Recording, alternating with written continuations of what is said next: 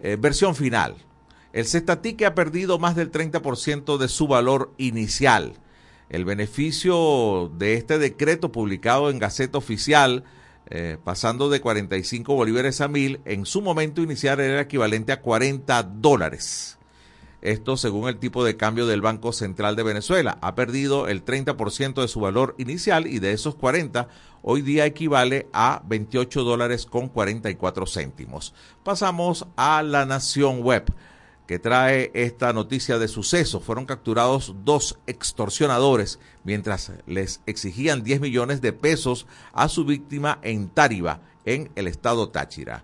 El impulso, por su parte, titula mm, con noticia internacional, La Casa Blanca dice, Israel acepta pausas humanitarias diarias de cuatro horas en el norte de Gaza. Y este es un grito ah, a Vox Populi, no solamente de los Estados Unidos, sino de muchos países, entre ellos Francia, pidiendo un cese al fuego, unos días de tregua. Según este titular, la Casa Blanca dice que Israel ha aceptado hacer pausas humanitarias diarias de cuatro horas, bueno, para permitir la entrada de la ayuda humanitaria de los diversos organismos internacionales que allí están colaborando. Más adelante el Carabobeño nos trae precisamente información de este conflicto Israel-Hamas y según estos cálculos, estos últimos reportajes, 11.000 muertos y casi 27.500 heridos por los bombardeos israelíes en Gaza. Y los israelíes dicen que van a seguir hasta que no liberen rehenes. Seguimos con el correo del Orinoco, nos vamos al sur del país. Eh, la Comisión Interamericana de Derechos Humanos sesionó por minería ilegal en la Amazonía. Situación compleja, eh, subtitulan en este portal del sur de Venezuela. Nos vamos a La Patilla, trancan la carretera nacional Morón Coro en protesta por apagones de hasta 16 horas. Imagínense ustedes, bueno, la protesta contra Corpoelec y bueno, habitantes de toda esta zona, Boca de Aroa, Tucacas, Morón y todo ese tramo, pues ah, en esta nota que está titulada hoy, precisamente a las 11 de la mañana, dice que está trancada esta carretera nacional. Y hablando del nacional, aquí lo tenemos, terremoto de magnitud 5,9, sacude aguas al sureste de Indonesia, hasta ahora sin consecuencias, ha sido eh, el lugar más cercano está a 286 kilómetros, lugar eh, habitado con, tierra.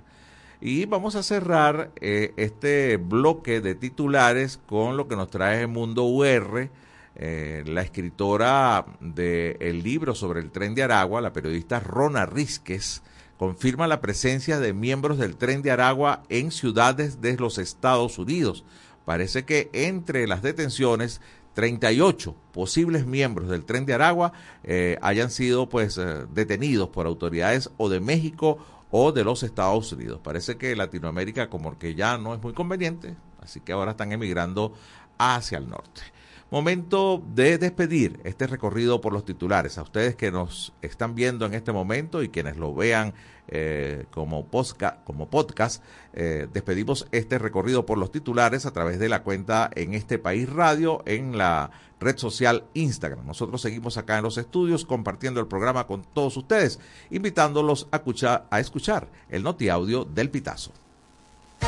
Noti Audio, el Pitazo un preciso resumen de lo que ocurre en toda Venezuela con Catherine Medina. Saludos estimados oyentes. A continuación hacemos un repaso informativo por las noticias más destacadas hasta este momento. Comenzamos. Tarek El Aizami sigue desaparecido 235 días después del escándalo de corrupción. El paradero de Tarek El Aizami es una incógnita sin disipar. Han transcurrido 235 días desde que el ex alto funcionario de Nicolás Maduro renunció a su cargo de ministro de Petróleo tras un escándalo de corrupción que implicó a PDVSA. Pese a la responsabilidad que tenía cuando ocurrió el desfalco de al menos 16.600 millones de dólares, según Transparencia Venezuela, aún se desconoce si hay una investigación abierta en su contra. Falta de cifras oficiales impide confirmar epidemia de dengue en Venezuela. En el país, los casos de dengue van en aumento desde finales de 2022, según reportes oficiales enviados por las autoridades venezolanas a la Organización Panamericana de la Salud. La tasa de letalidad es una de las más altas de la región.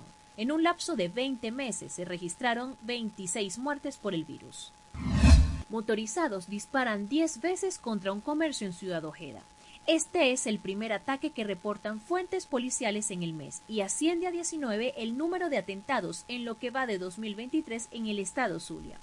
El local afectado fue Las Carolinas, que vende víveres y está ubicado en la carretera J en el barrio San José de Ciudad Ojeda. El ataque no causó heridos y solo reportaron daños en la fachada del establecimiento. Comisión Interamericana de Derechos Humanos pide a países el reconocimiento grupal como refugiados a venezolanos. La Oficina del Alto Comisionado para los Refugiados, o ACNUR, recibió el miércoles 8 de noviembre el apoyo de la Comisión Interamericana de Derechos Humanos al considerar que los países de la región deben reconocer el estatus de refugiado a las personas que provienen de Venezuela. La Corte, al igual que ACNUR, juzga necesario que el reconocimiento de refugiado no se otorgue a la persona por su perfil, sino por el perfil del país de procedencia. Estimados oyentes, este ha sido el panorama informativo hasta esta hora. Narro para ustedes Catherine Medina. Estas informaciones puedes ampliarlas en nuestra página web elpitazo.net. También Recibimos tus denuncias vía SMS o WhatsApp a través del 0414-230-2934. Exactamente la una de la tarde con 11 minutos. Agradecemos a Catherine Medina de nuestros amigos del Pitazo por el noti audio de hoy. A continuación les presento la encuesta de este país correspondiente a este viernes 10 de noviembre. ¿Cada cuánto se realiza chequeos médicos? Pregunta interesante, ¿no? Hoy tendremos a un médico con nosotros. ¿Cada cuánto se realiza chequeos médicos? Opción A, cada seis meses. Opción B, una vez al año. Opción C, solo cuando me enfermo. Y opción D, no tengo cómo costearlo. Al 0424-552-6638, sus respuestas, vía mensajes de texto, también vía WhatsApp. Seguimos con más de En este país luego de esta pausa. Ya regresamos con En este país por la Red Nacional de Radio Fe y Alegría.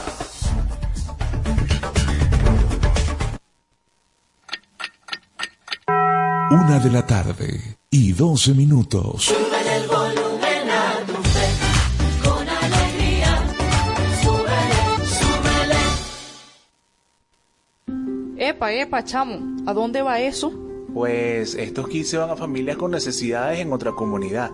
¿Y por qué no los dejas aquí? Yo conozco gente necesitada y además tengo muchos amigos que me pueden ayudar con la distribución. No, no, lo lamento señora. Pero estos kits son para cubrir las necesidades más urgentes de las comunidades que identificamos luego de hacer una evaluación en la zona. No se la podemos entregar. El trabajo de las organizaciones humanitarias es autónomo de objetivos políticos, económicos, religioso o de cualquier otro interés que no sea humanitario. Eso es independencia, uno de los cuatro principios que guían el trabajo de las organizaciones humanitarias. Un mensaje del equipo humanitario país.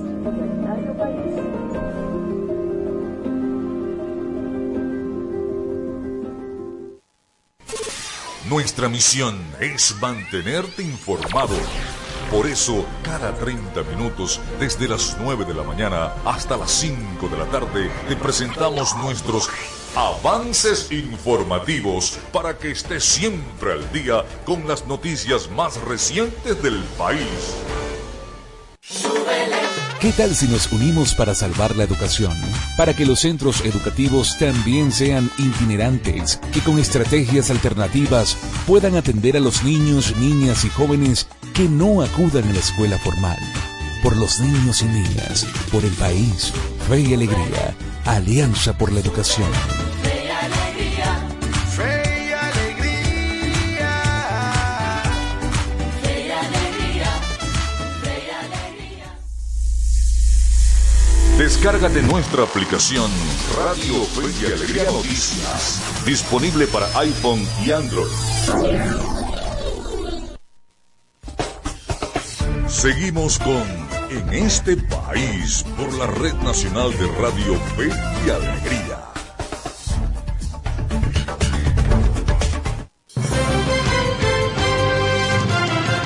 Es la una de la tarde con 15 minutos. Seguimos en señal nacional de Radio Fe y Alegría en todo el país. Llegamos a 13 estados de Venezuela a través de 25 emisoras.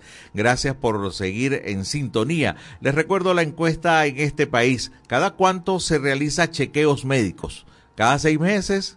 Una vez al año, solo cuando me enfermo o no tengo dinero como costearlo. Sus respuestas a través del 0424-552-6638. 0424-552-6638 vía mensaje de texto o WhatsApp. Ya está el hilo telefónico, nuestro primer invitado de la tarde de hoy. Se trata de Guillermo Wallis, es el presidente de la Asociación Venezolana de la Industria Química y Petroquímica. Vamos a estar conversando él sobre la situación de la industria química y petroquímica en el país y sobre todo pues algunos planes que tienen para su reactivación. Muy buenas tardes Guillermo, le saluda José Cheo Noguera, gracias por atendernos. ¿Cómo estás José? Buenas tardes. Muy amable, gracias por, por estar ahí, eh, Guillermo. A ver, cuéntanos, danos eh, un reporte de la situación actual de la industria química y petroquímica en el país, por favor. Bueno, José, mira, eh, antes de entrar en, en- en- en materia, yo quisiera un poquito explicar lo que es este, Azoquimi, la industria química y petroquímica. ¿ok? Excelente, me Eh, parece excelente. La mayoría de las personas consideran que la industria química es algo que es muy lejano, que, que no, no les atañe, ¿ok? que, que no les afecta. Y la verdad que la industria química y, y petroquímica es una industria que está en el día a día de cada uno de los venezolanos. Te pongo un ejemplo. El colchón donde uno se levanta todas las noches está hecho por la industria química. Eh, los jabones, los champús, las cremas, las lociones, este, todo lo que uno se, se va y se, se, se, limpia, ¿ok? Todo lo que, que es los productos de cuidado personal son hechos por la industria química. Todos los productos de higiene del hogar, eh, los detergentes, el lavaplatos, este, lo que se utiliza para limpiar los pisos, este, las ceras, todo eso es hecho por la industria química. Entonces, la industria, y así como eso, tenemos muchos ejemplos. Están los plásticos, están los empaques de los alimentos. Hay muchísimos productos que, nosotros, que son hechos por la industria química que nosotros no, no, no la pensamos como tal y por eso es algo que creemos que es muy lejano a cada una de nosotros. Me- Este, me entonces, parece- bueno, esa es la válida. importancia. La industria, Muy válida tu aclaratoria, Guillermo. la industria química es una industria que está, este, que es transversal al resto de las industrias, porque cuando usted va a, cualquier, eh, cualquier industria, pues bueno, siempre hay un componente que es básicamente elaborado o en la industria química, este, ¿cómo se llama? Es el proveedor de esas industrias. Entonces, por ejemplo, el- el- lo- la mayoría de los empaques de alimentos o son de plástico este, o son este, de algún tipo de, pro- de propileno, polipropileno, y todo eso son pues, eh, empaques que son realizados por la industria química. Bueno, excelente. Hace poco, hace poco nosotros en Azoquín somos una, un gremio, una asociación que reúne a más de 155 empresas a nivel nacional de la industria química y petroquímica. Y somos un gremio que tiene no solamente a empresas este, privadas, sino también a empresas públicas, del cual el Estado es el principal accionista, no solamente empresas nacionales de capital nacional, sino también multinacionales de, que es básicamente inversionistas de otros países que montaron sus plantas aquí en Venezuela. Entonces, este, pues bueno, Soquim es un gremio, eh, vamos a decir, muy grande que tiene aristas este, de muchos lados. Eh, y nosotros tenemos ya más de 60 años trabajando en pro de la industria química y petroquímica nacional. Y, y después de escucharte, de la cual dependen cualquier cantidad de otras industrias en el país, ¿no? Que dependen del trabajo que ustedes puedan hacer. Exactamente, exactamente. Bueno, entonces regreso a la pregunta, a ver, entonces, ¿cómo, cómo estamos en este momento la industria química y petroquímica? Bueno, la industria química y petroquímica, yo te voy a resumir todo en un solo, en un solo número. Nosotros tenemos básicamente que el 75% de las empresas están trabajando por debajo del 40% de su capacidad. Esto básicamente lo que quiere decir es que si usted tiene una, una, una empresa, este, unas máquinas que están diseñadas para producir, vamos a poner un ejemplo, 100 unidades, el, el, el, en este momento mm, las tres cuartas partes de todas las empresas en el país están usando solamente, produciendo solamente 40 unidades. Estos son unos números muy graves, estos son unos números muy, este, vamos a decir, eh, malos, porque a nivel mundial esos números normalmente están por encima del 80% de su capacidad. Y además, para ponerte un poquito en contexto, las empresas normalmente tienen lo que son los costos fijos y los costos variables. Los costos fijos, esos no cambian, ¿ok? Esos, esos son fijos. Y cuando usted produce 100, pues bueno, esos costos fijos se dividen entre los 100 productos. Pero en el momento que usted produce 20, 30, 40, pues esos, los mismos costos se tienen que disminuir, se tienen que distribuir entre solamente 20 productos o 30, 40 productos, por lo tanto, eh, lo, eh, operas con unas ineficiencias muy grandes. Y esa es la situación de la industria química en este momento. Sin embargo, por otro lado, la, la, el, el, otro lado del argumento es que la industria tiene una gran capacidad para aumentar su producción. Eh, la industria química pues bueno, nosotros podemos duplicar, triplicar y muchas veces, muchas empresas hasta cuadruplicar la producción actual este, y tenemos la capacidad, tenemos la, infraestructura para hacerlo. ¿okay? Solo se necesitan que las condiciones este, mejoren, que, que las leyes, el marco regulatorio mejore de manera de poder hacer eso. Sí, estamos conversando con Guillermo Wallis, es el presidente de ASOQUIN, de la Asociación Venezolana de Industria Química y Petroquímica. Pero definitivamente el crecimiento de este sector, eh, Guillermo, está ligado al crecimiento del resto de, de, la industria manufacturera del país. Si, si no existen reglas claras eh, de cómo crece el parque industrial venezolano, pues ustedes tampoco van a poder eh, crecer, ¿no? Exactamente. Eh, eso es totalmente correcto.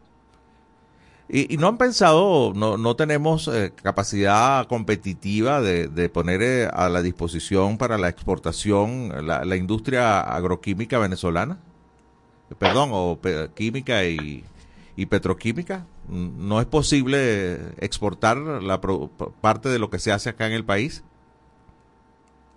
Bueno, eh, uno de los retos más grandes que tienen las empresas que producen en el país cuando van a exportar es que en, en el mundo entero hay, hay competencia. Este, usted, pues bueno, si usted está en Estados Unidos, este, se puede comprar mercancía básicamente de cualquier lado del mundo, igual pasa con Europa. Uh -huh. este, entonces, cuando usted tiene una empresa que está produciendo con muy baja capacidad, pues la, la posibilidad de hacerlo de manera eh, competitiva, de tener unos precios competitivos, pues bueno, se reducen prácticamente.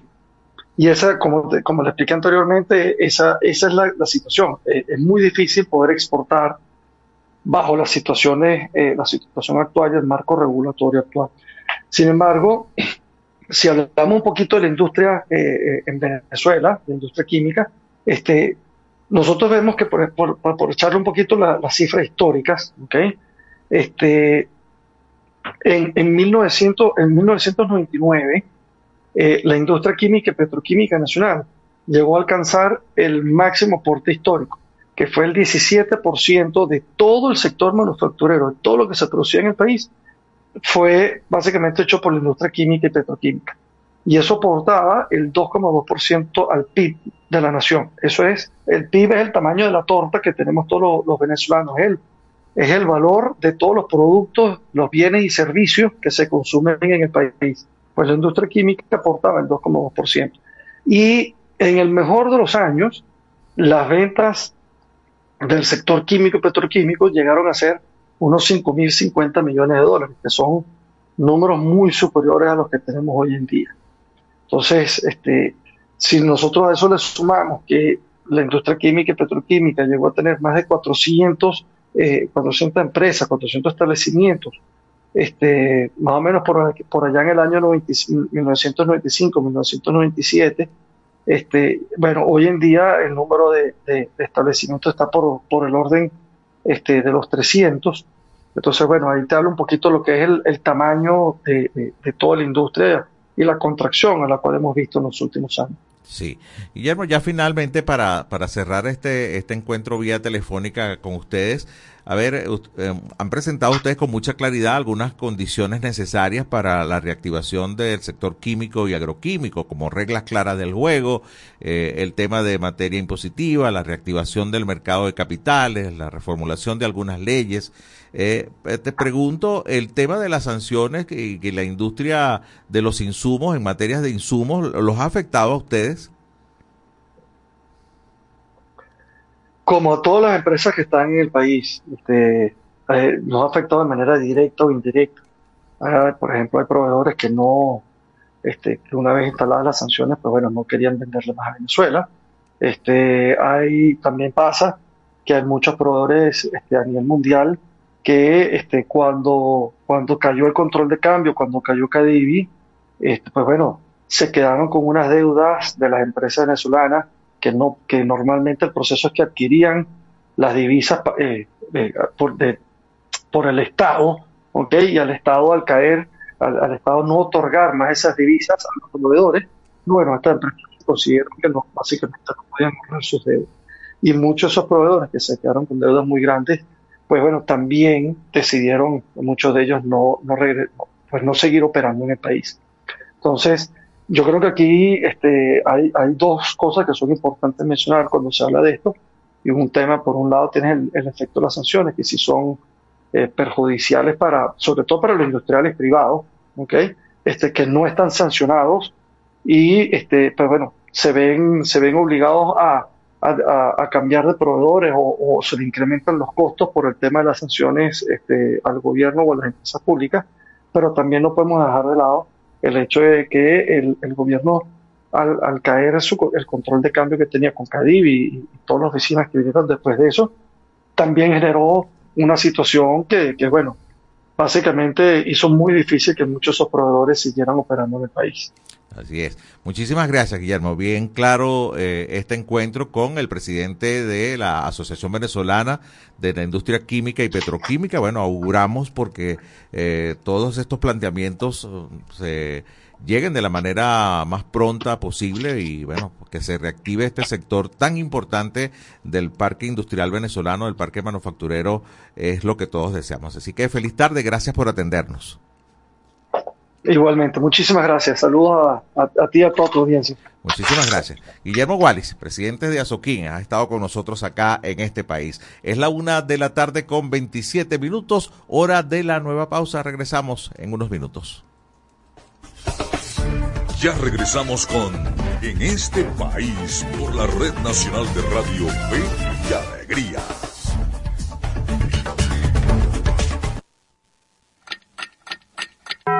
Una de la tarde y 28 minutos. Sube el volumen a tu fe, con alegría.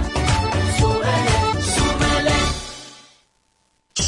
Somos Radio Fe y Alegría Noticias.com.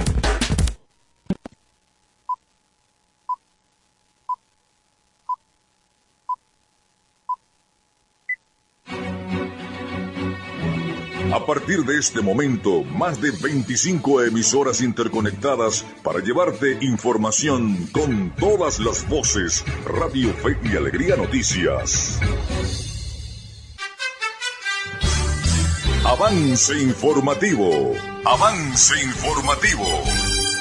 Hola, ¿qué tal? Feliz tarde para todos. Sean bienvenidos y bienvenidas al presente avance informativo de Radio Fe y Alegría Noticias. Comenzamos. Ecuador descarta éxodo de venezolanos desde Perú y recula sobre el corredor humanitario. El gobierno de Ecuador dio este jueves marcha atrás en su propuesta de crear junto a Colombia un corredor humanitario para los venezolanos que sean expulsados de Perú al concluir finalmente que la probabilidad de que produzca un éxodo migratorio desde el vecino país es baja. La Superintendencia de Migraciones de Perú estima que serán expulsados entre 5.000 y 6.000 personas, la mayoría de nacionalidad venezolana. Hasta aquí el presente avance informativo. Quien presentó Yorky Hernández. Continúen con más del programa en este país.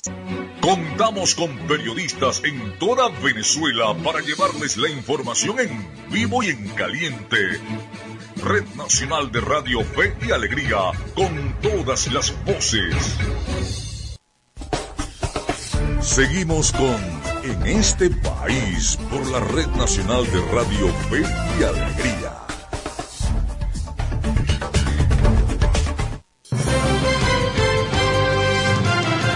Una 30 minutos de esta tarde continuamos en este país a través de la señal nacional de Radio Fe y Alegría. Les recuerdo la encuesta en este país del día de hoy. ¿Cada cuánto se realiza usted chequeos médicos? Opción A, cada seis meses. Opción B, una vez al año. Opción C, solo cuando me enfermo. Opción D, no tengo cómo costearlo. 0424-552-6638 para sus respuestas vía mensaje de texto o WhatsApp.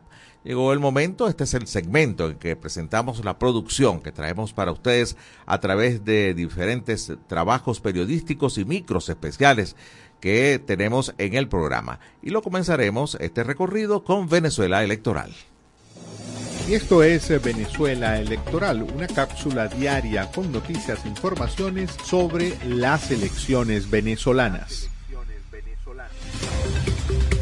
Los miembros de la coalición informativa Se Informa trabajaron antes, durante y después de la elección primaria y lograron corroborar que el oficialismo puso en marcha un plan desinformativo para atacar el proceso electoral interno de la plataforma unitaria democrática en el foro Elección Primaria bajo el ataque de la desinformación, demostraron que la desinformación previa a la elección se enfocó en intentar sembrar miedo en la población, con la divulgación de que los datos de quienes participaran se usarían para crear una nueva lista Tascón.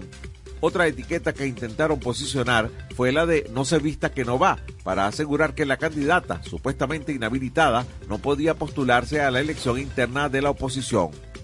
Los panelistas coincidieron durante el foro virtual en que la operación de influencia realizada por el oficialismo contra el evento democrático no logró su cometido, pues la elección se celebró, hubo participación masiva y una candidata ganadora. Vía correo del Caroní. Los acompañó José Cheo Noguera. Escucharon Venezuela Electoral. Pueden seguirnos en las redes sociales del programa en este país. En este país. Una 32 minutos de la tarde. Ahora vamos a tener un reporte de parte de la periodista Luinerma Márquez. Ella es del Observatorio Venezolano de Fake News. La escuchamos. Hola, soy Luinerma Márquez, miembro del Observatorio Venezolano de Fake News en el estado Lara y reporto para en este país en medio de la disputa que protagonizan los gobiernos de Venezuela y Guyana por un territorio fronterizo de casi 160 mil kilómetros cuadrados, conocido como el Esequibo, el Consejo Nacional Electoral anunció el pasado 25 de octubre la convocatoria para un referéndum consultivo a fin de definir los mecanismos para reclamar el territorio que desde el siglo XIX le disputa a Guyana. Asimismo, el mandatario Nicolás Maduro informó que la fecha está pautada para el próximo domingo 3 de diciembre. El rápido llamado y la poca información que se cierne sobre este tema provocó la multiplicación de bulos y unidades falseadas compartidas en diferentes plataformas de redes sociales, como es el caso más reciente del contenido detectado por el equipo del observatorio a través de un video originario de TikTok y difundido por la aplicación de mensajería instantánea de WhatsApp.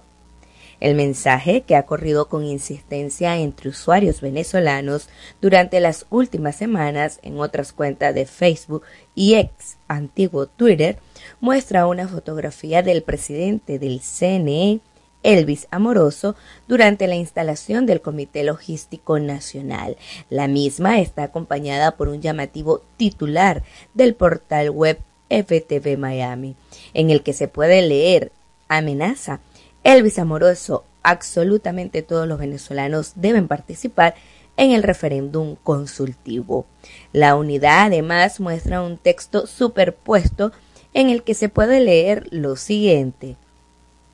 Quien no vote en el referéndum consultivo será multado. El presidente del CNE, Elvis Armoroso, estudia la posibilidad de multar con 500 dólares y cinco años sin poder gestionar documentos como pasaporte o cédula a quienes no voten en el referéndum consultivo para recuperar el Esequibo. Sin embargo, se trata de una desinformación, debido a que no hay registro de alguna declaración del presidente del Poder Electoral o de algún otro vocero del gobierno que sugieran que van a implementar sanciones a quienes no participen en dicha consulta.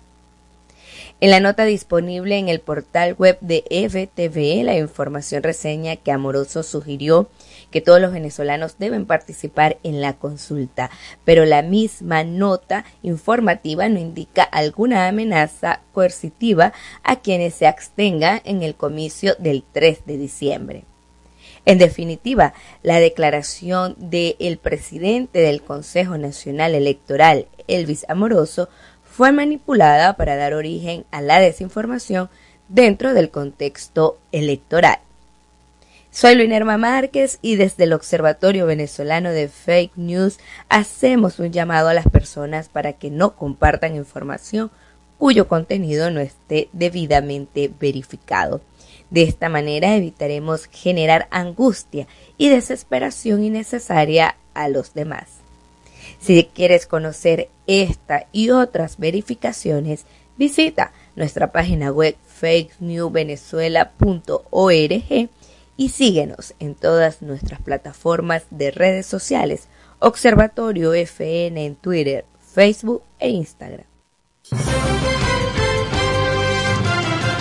Una 36 minutos de la tarde, gracias a la periodista Luinerma Márquez del Observatorio Venezolano de Fake News. Bueno, en Barquisimeto, nuestros amigos de Fe y Alegría no deben estar muy contentos porque el Caracas barrió a los Cardenales de Lara. Eh, en su visita a la capital. Y bueno, se ocupan ocupan ahora el primer lugar desplazando a los Cardenales de Lara a los Leones del Caracas. Además hay noticias importantes de peloteros venezolanos en las grandes ligas que vamos a escuchar a continuación con Miguel Valladares en la movida deportiva. En este país presentamos la movida deportiva con Miguel Valladares. Un gran saludo amigos del deporte, es un gusto vivir la previa del fin de semana todos juntos en la grada de en este país. Iniciamos el repaso de la actualidad deportiva con béisbol venezolano porque los Leones volvieron a derrotar a Cardenales en el Monumental, esta vez con amplio margen de 11 carreras por 2, aumentando la ventaja en el primer puesto y ganando su quinto juego en fila. José Rondón pegó cuadrangular mientras que Gabriel Noriega dio tres imparables, Isaías Tejeda, Eliezer Alfonso, Oswald Peraza y Wilfredo Tobar duplicaron. Los Tigres atacaron temprano al abridor de la Guaira Manuel Olivares para anotarle cuatro carreras y terminar triunfando seis carreras por tres. Carlos Tochi dio honrón y Manuel Meléndez empujó par de anotaciones. En Puerto La Cruz, Caribes aguantó el intento de remontada de las Águilas para terminar imponiéndose ocho carreras por siete, dejando en el terreno al cuadro rapaz. Balvino fue en mayor, empujó par de rayitas y José Fernández se fue de 6-3 con el cuadrangular de la victoria. Finalmente, Bravos sometió a Magallanes cuatro carreras por una. Osmer Morales lanzó cinco entradas en blanco, mientras que Edgar Durán remolcó par de anotaciones. Estos resultados dejaron a los Leones en la cima con doce victorias y cuatro derrotas, Cardenales a dos juegos, Águilas a tres y medio, Tiburones a cuatro y medio, Magallanes a cinco, Tigres y Caribes a cinco y medio, mientras que Bravos cierra la tabla a seis juegos. Para hoy, Leones visitará a Bravos, Tiburones a Tigres y Magallanes a Cardenales. Seguimos con fútbol y el Mundial Sub-17 de Indonesia que se inauguró hoy porque la Vinotinto estará debutando el domingo a las 5 de la mañana cuando se mida a Nueva Zelanda. El cuadro dirigido por Ricardo Baliño ya enfrentó a los oceánicos en su gira por Asia. El choque se saldó con victoria para los venezolanos dos tantos por cero. Por segunda oportunidad, la Vinotinto juega un mundial de esta categoría y en esta plantilla hay nombres importantes como el de la joya David Martínez, Juan Arango Jr. del Girona Español, entre otros. Volvemos a los diamantes de béisbol, pero esta vez de grandes ligas, porque ayer fueron anunciados los ganadores del trofeo Bate de Plata y tres venezolanos fueron premiados. Ronald Acuña Jr. de los Bravos de Atlanta, el campeón bate de la Liga Nacional Luis Arraez de los Marlins, además del catcher de los cerveceros William Contreras. Acuña viene de batear 337 y dar 41 jonrones, por lo que se convirtió en el primer pelotero con 40 jonrones y 70 bases robadas en la historia. Arraez nuevamente fue el mejor bateador, pero esta vez en el viejo circuito con 354 puntos, mientras que Contreras bateó para 289 con 78 remolques. Y nos vamos con fútbol de primera división y es que este fin de semana se conocerá el otro finalista que se medirá a Táchira en busca de la estrella. Caracas tiene la primera opción con tan solo sumar un punto, pero visitará el Carrusel Aurinegro en una edición más del Clásico del Fútbol Nacional. Portuguesa la tiene más complicada, tiene que ligar una derrota del Rojo y una victoria suya en Puerto Cabello por tres goles de diferencia para clasificarse. Ambos juegos se disputarán el domingo a las cinco de la tarde. De esta forma llegamos al final del repaso por la jornada de hoy, deseándoles que tengan un gran fin de semana full deportes y nos reencontramos el lunes en la grada de En este país. En este país presentó La Movida Deportiva con Miguel Valladares. Gracias Miguel por este reporte en la movida deportiva. Es la una de la tarde, 40 minutos. Leo eh, un mensaje que acabamos de recibir a través de nuestro número telefónico, el 0424-552-6638. A ver, eh, nos escriben. Ven que el teléfono está un poquito lento. A ver, nos escribe el amigo Miguel Noguera desde el estado Guárico. Feliz tarde. El Ejecutivo se olvidó del aumento de sueldo. Tres dólares no alcanza para hacer una ensalada con patas de gallina para el 24 de diciembre. Ciertamente. Cerramos este bloque presentándoles el micro de Media Análisis Informa. Regresamos en unos minutos. Les eh, presentamos Media Análisis Informa, noticias locales y regionales sobre democracia y ciudadanía democracia y ciudadanía. Residentes de Caripito en el municipio Bolívar del estado Monagas denunciaron constantes cortes en el servicio eléctrico. Vecinos informaron que en los últimos días se han registrado interrupciones en el servicio que pueden llegar a extenderse por más de 10 horas diariamente. Esta situación afecta significativamente la vida de los habitantes de esta localidad, generando incomodidad e impidiendo realizar las tareas cotidianas con normalidad. Joel Ramón Rodríguez, residente de Caripito, expresó que la luz se ha ido todos los días, desde la madrugada hasta avanzadas horas de la mañana. Finalmente hicieron un llamado a las autoridades y a la Corporación Eléctrica Nacional Corpoelec a abocarse a la solución de esta problemática que afecta severamente a todos los habitantes. Vía Prensa Oriente los acompañó José Cheo Noguera. Y esto fue Medianálisis Informa. Puedes seguirnos en las redes sociales, somos arroba medianálisis o visitar nuestra página web www.medianálisis.org.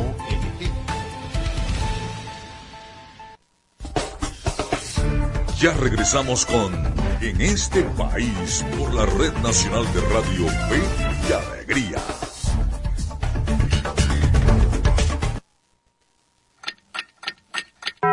Una de la tarde y 43 minutos. Súbele el volumen a tu fe, con alegría. Súbele, súbele.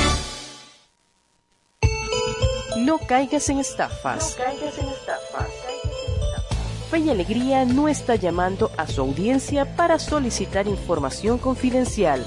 Si recibes alguna llamada donde te pidan verificar datos personales para participar o continuar en los grupos informativos de Fe y Alegría, rechaza la llamada. Rechaza la llamada. Es falso. Evita responder o enviar mensajes a este número y bloquealo de inmediato. No caigas en estafas. Un mensaje de Radio Fe y Alegría.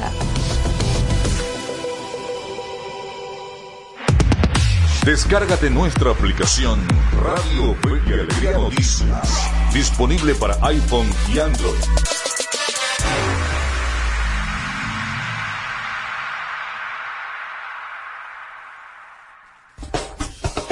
Seguimos con En este país por la Red Nacional de Radio Fe y Alegría.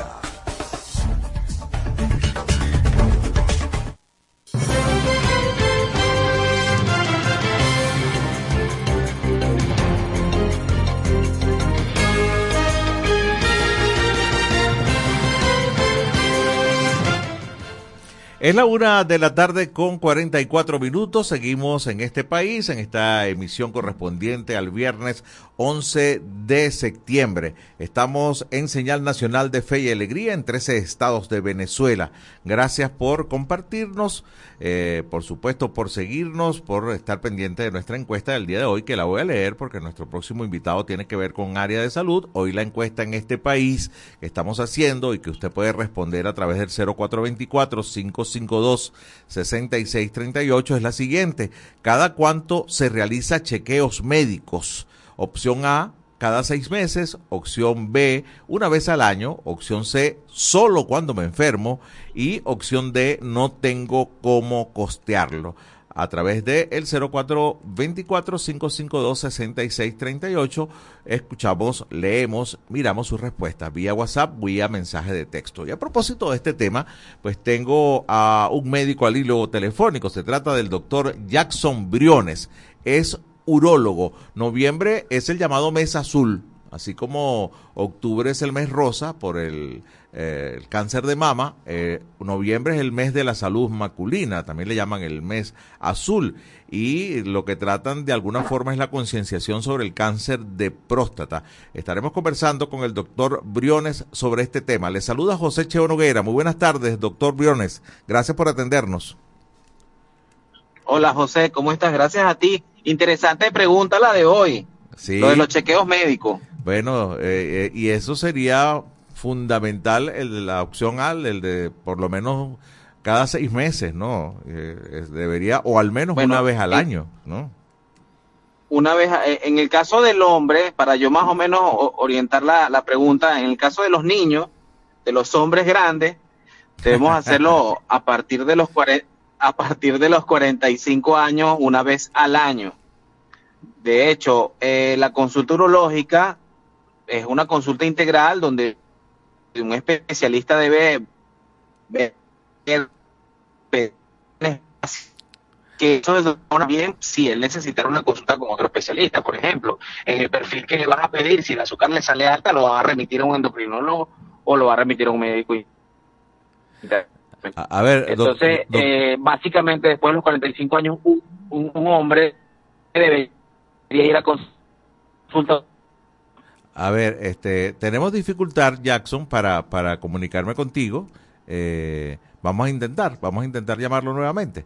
Ok, mientras tanto leo algunos titulares, eh, porque se estaba cortando un tanto la comunicación.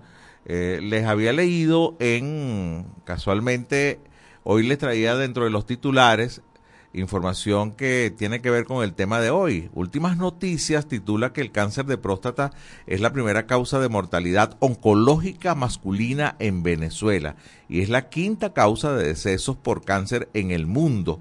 Eh, bueno, por eso es que tenemos el contacto que ya hemos retomado con el doctor Briones. Eh, te escuchábamos con mucha dificultad, Jackson. Ahora me escucha, ahora sí me Ah, escucha. Ahora sí, perfectamente. Qué que te chévere. estaba diciendo que la pregunta era muy buena y el hombre generalmente después de los 45 años debe ir a consulta una vez al año. Si nosotros vemos alguna condición, alguna normalidad, lo remitirían con otra especialidad.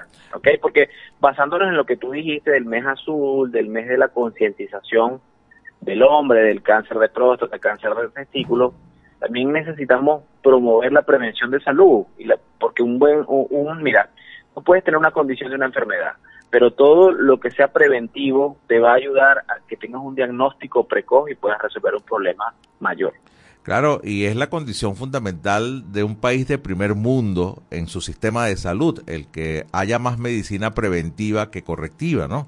Jackson. Es correcto. Eh, Y eso es lo que se está buscando. Entonces, a medida que va pasando el tiempo, o sea, estamos también tratando, José, de reconectar un poco ese paciente que la pandemia nos alejó. Ese paciente que, chale, decía, uy, tengo tiempo que no voy. ¿Cuándo? Antes de la pandemia. Se desconectó porque eh, generalmente eh, cuando tú venías con una campaña, una concientización, el paciente iba a su consulta y se estaba regularizando. Pero después de la pandemia, como muchas, muchas cosas, cambiaron y bueno, las personas se desconectaron un poquito de su consulta. ¿Ok? Sí. Mira, eh, estoy, te quiero preguntar si Venezuela está dentro, dentro de estas estadísticas. Eh, el cáncer de próstata es la causa oncológica primera de muerte masculina y eh, es, ocupa el quinto lugar como causa de muerte en los hombres. ¿Venezuela está dentro de esas estadísticas?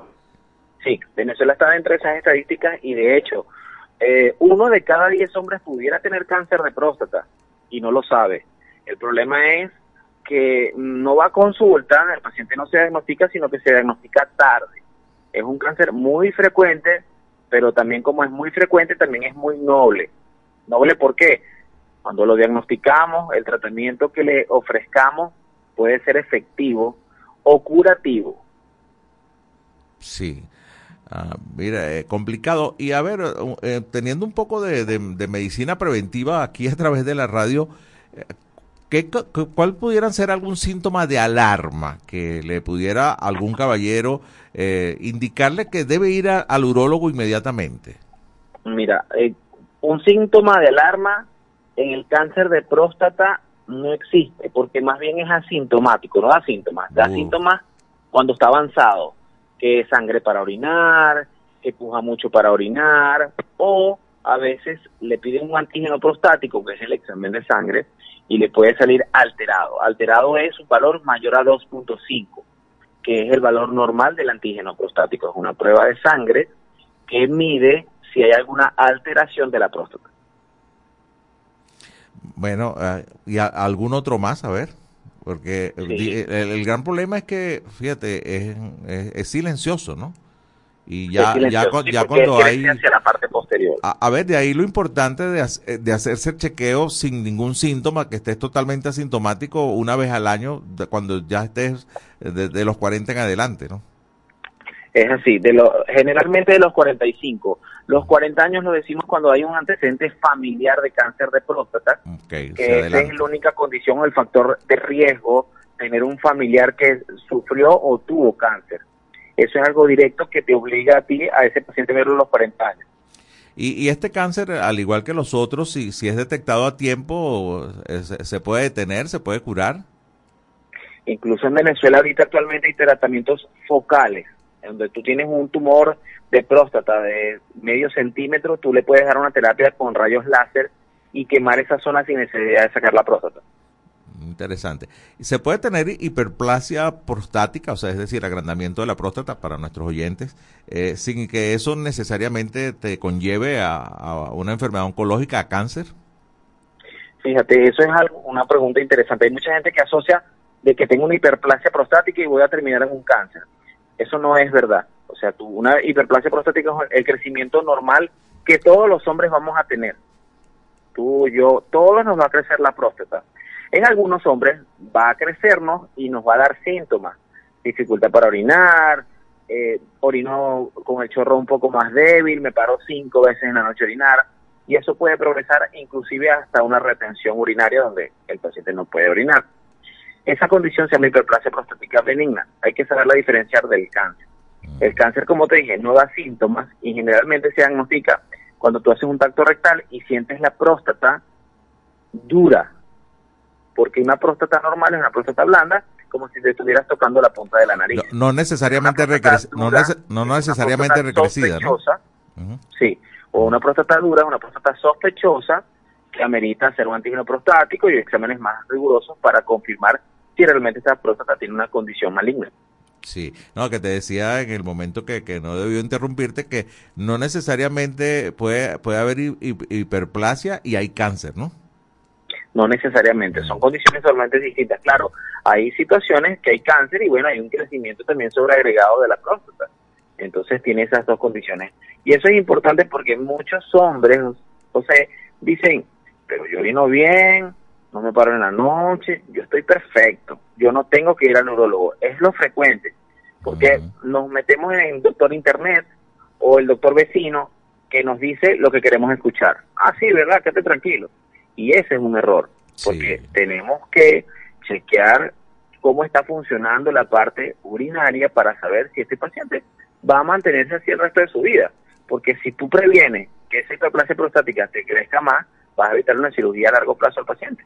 Sí, sí. Vaya que eh, eh, vaya, es primera vez y, y- y he tenido la oportunidad y la suerte de entrevistar a varios urólogos que, que escucho este detalle, ¿sabes? Porque lo asocias inmediatamente. O sea, eh, el doctor, ¿cómo se llama? El doctor vecino o el doctor internet, este, la alarma que te pone es que si te cuesta miccionar, que si te paras varias veces en la noche, eh, ahí es donde tienes que ir. Y fíjate que no es así en el, en el caso del cáncer, ¿no? En el caso de... Es, es que eso es, es, es muy popular. Se, se vuelve la parte masculina, se vuelve muy muy personal y muy conchale. Se están tomando una cerveza y comentan y le dice a esa persona lo que quiere escuchar realmente. Ah, mira, si no te paras tranquilo, porque se basan en las experiencias de cada persona. Es como la disfunción eréctil, la parte de la erección del hombre, igualito. Entonces sacan de la cartera, lo tienen siempre en una servilleta y dicen, yo me tomo esta y me va bien. Mm. Entonces se va popularizando la- las cosas sin ninguna prescripción. Y no sabes que no estás tratando la causa probable de lo que te esté generando. Y entonces se vuelve una consulta más de amigo, con doctor amigo, doctor vecino o doctor internet. A ver, eh, ya, ya para finalizar, eh, estamos conversando, nuestro invitado de hoy es el doctor Jackson Briones, urólogo, en este mes de la salud masculina, el llamado mes azul. Eh, ¿Cómo ha cambiado, eh, a ver, la cultura del hombre con el tema de la asistencia al urólogo? Eh, por aquella huida permanente de al tacto prostático, ¿no? Al tacto rectal. Eh, ¿Ha mejorado la asistencia de pacientes eh, en medicina preventiva para asistir al urólogo o seguimos bajo el patrón de que vamos, como está la opción B de la encuesta hoy, solo cuando me siento mal? No, la opción B, la, la opción B sigue siendo en, en Venezuela o lo que yo practico en la clínica la, opción más. Yo voy cuando me siento mal. Esa esa conciencia del hombre eh, que queremos cambiar no es como la mujer. La mujer reglamentariamente va a su citología todos los años. El hombre no, el hombre si no se siente mal, no no se preocupa por ir y, y saber. Y muchos se conforman con hacerse un antígeno prostático en la sangre y dicen, ah, me salió normal, no voy a consulta. Y eso es un error, porque el, el problema no es que estés descargando el cáncer, es que tú también puedes estar en presencia de otra condición de la vejiga, del riñón, de la próstata, que no tenga que ver con el cáncer de próstata. Entonces te estás confiando de un examen que te dijo o te psicológicamente te dio la información de lo que quieres escuchar. Estoy normal, estoy tranquilo, no voy a tener cáncer. A ver, Entonces Jackson. me obliga a mí a mantenerme así y no ir si, si no hasta cuando tenga alguna pro- algún problema o alguna condición. A ver, ¿qué información le da el antígeno prostático al médico? Eh, la presencia de cáncer, la presencia de hiperplasia, ambos. A ver. Mira, el antígeno prostático es una proteína que se produce en la próstata.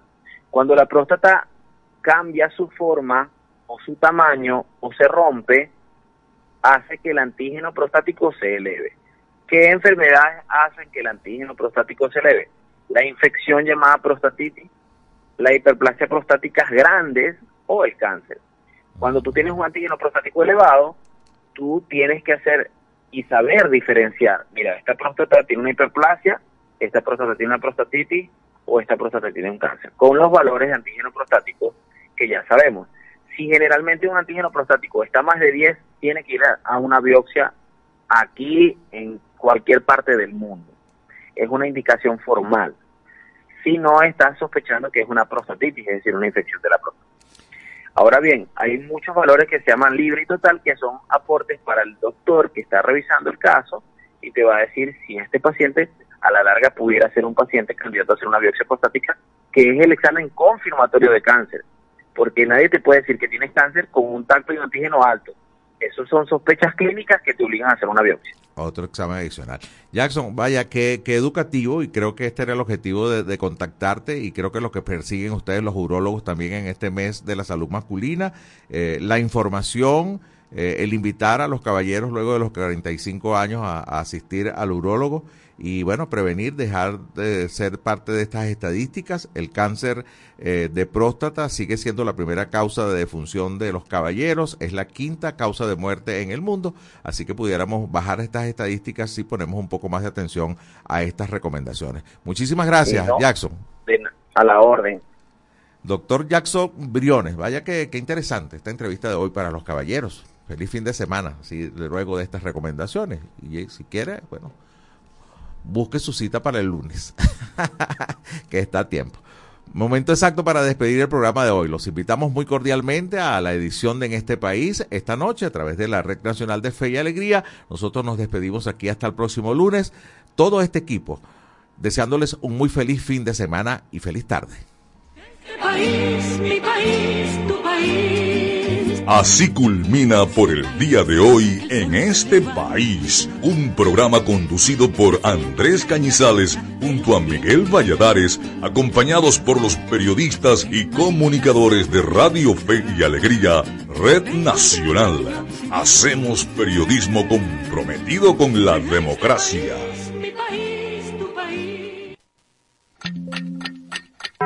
Dos de la tarde, en punto.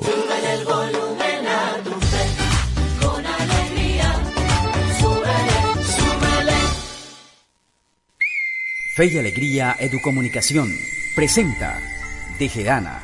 No son cuentos, son realidades. Nuestros derechos. Los indígenas guaraos, ubicados en Delta Macuro, viven en un territorio de 40.000 kilómetros cuadrados y sus comunidades están esparcidas en zonas ribereñas del Orinoco. Viven tan distantes que acceder a los servicios básicos es todo un reto. Las comunidades indígenas tienen derecho a una alimentación sana y segura y desde sus territorios. Garantizar alimentos para las familias guarao es una prioridad. Dejeana. Nosotros tenemos derechos. Un mensaje de Radio Fe y Alegría.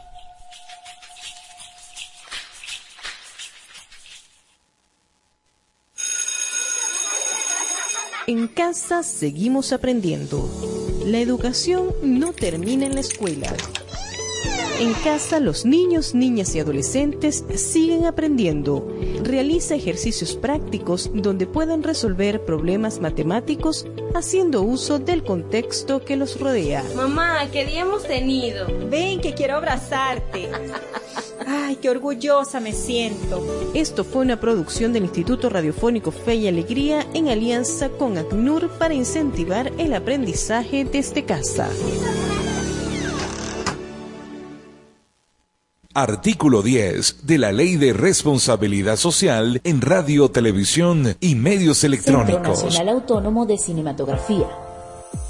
Son 29 años celebrando la pasión por Venezuela. Animación, documentales, ficción, cine venezolano para el mundo. Vamos por más.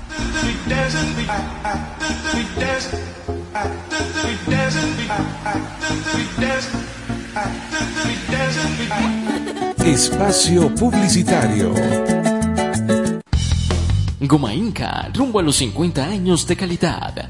Fabricación de artículos técnicos en gomas y servicios relacionados tales como engomados de rodillos, tambores, poleas, válvulas, tuberías, todo para la industria en general, recubrimiento antiácido y antiabrasivo de tanques para la industria química, engomados de tanques cisternas que transportan líquidos corrosivos, fabricación de sellos hidráulicos y neumáticos por control numérico, Sistema Siljet de fama mundial. Garantizamos la fabricación en minutos de juntas de vástagos, pistón, rascadores, estoperas o ring. El cliente puede observar la fabricación de su pedido y sale con sus piezas ya fabricadas. Contáctanos al 0251 269 0301 al 0416-450-9903 o al 0412-725-4034. Atendemos a nivel nacional. Goma Inca, rumbo a los 50 años de calidad. Excelencia y calidad, embutidos Alimex. Alimex es variedad de todo para comer. Excelencia y calidad, embutidos Alimex. Hazlo más práctico y divertido. Embutidos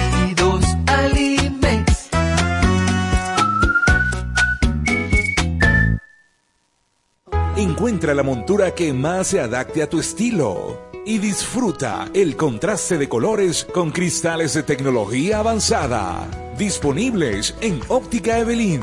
lentes multifocales, digitales, correctivos, visión sencilla, lentes de contacto y de sol. En los mejores materiales a un superprecio. Te ofrecemos también consulta oftalmológica. Óptica Evelyn. Carrera 19 entre calles 43 y 44. Teléfono 0412-510-9993. Síguenos arroba óptica.evelyn. Porque nuestro color favorito es verde bien. Fin del espacio publicitario. Me compré este celular y según y que tiene inteligencia artificial y se llama Siri. Voy a echarle que era Siri. Oye Siri, ¿qué hago con mi vida? Lo primero que debes hacer es culminar tus estudios. El IRFA ahora se llama Educomunicación y te brinda la oportunidad de culminar tus estudios en diferentes modalidades que se ajustan a tu ritmo de vida. Síguenos en arroba sin salón FIA. ¿Puedo ayudarte en algo más? Chamo, esto no lo sabía yo. Gracias Siri. Apúrate. Voy corriendo de una Siri. Fe y alegría Educomunicación. Rumbo a los 10.000 participantes. Mayor información 0251-441-6751. Ra- Radio Fe y Alegría 97.5 FM, tu radio.